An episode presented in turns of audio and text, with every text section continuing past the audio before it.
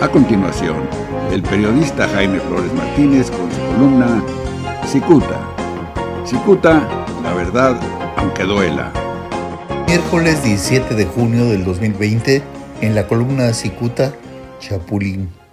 Artífice de la envidia patológica que sienten los más aviesos chapulines de la política mexicana, el tijuanense Luis Moreno Hernández vendió su dignidad por unas migajas. ¿Cuál dignidad? Y es que el jueves pasado, Luis Moreno Hernández catafixió la presidencia de la mesa directiva del Congreso del Estado de Baja California por la subsecretaría de Gobierno del morenista Jaime Bonilla Valdés. Pasó Luis Moreno de cabeza de ratón a cola de león.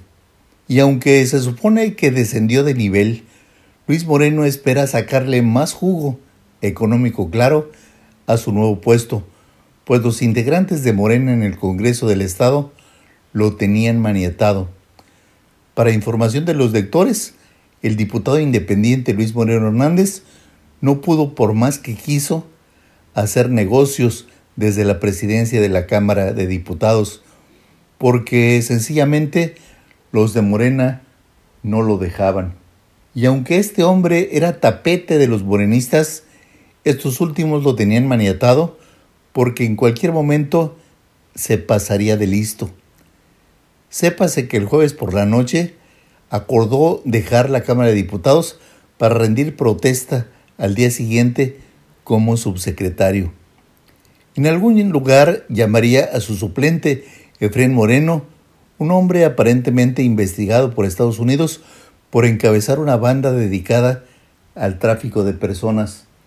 Como al día siguiente los diputados votarían la llamada Ley Bonilla II, el señor Luis Moreno Hernández garantizaba que su suplente votaría a favor, mientras él aceptaba eh, lo que el gobernador le ofreció durante su campaña.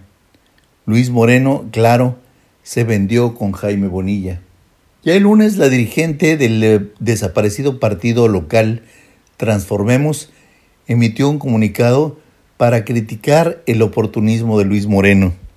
Mayra Flores Preciado, representante del otrora partido Transformemos, señaló que Luis Moreno, tiempo atrás, encabezó la defensa de causas nobles y la lucha contra la corrupción.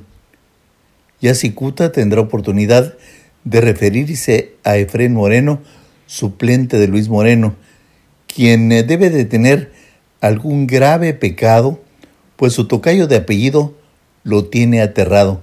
Por lo pronto, Luis Moreno Hernández catafixió su estafeta en su agonía política, es decir, su ruta podrá concluir al final de esta administración estatal. Les saluda Jaime Flores. Hasta la próxima.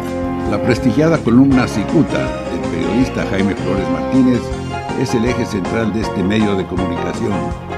Cicuta, la verdad aunque duela.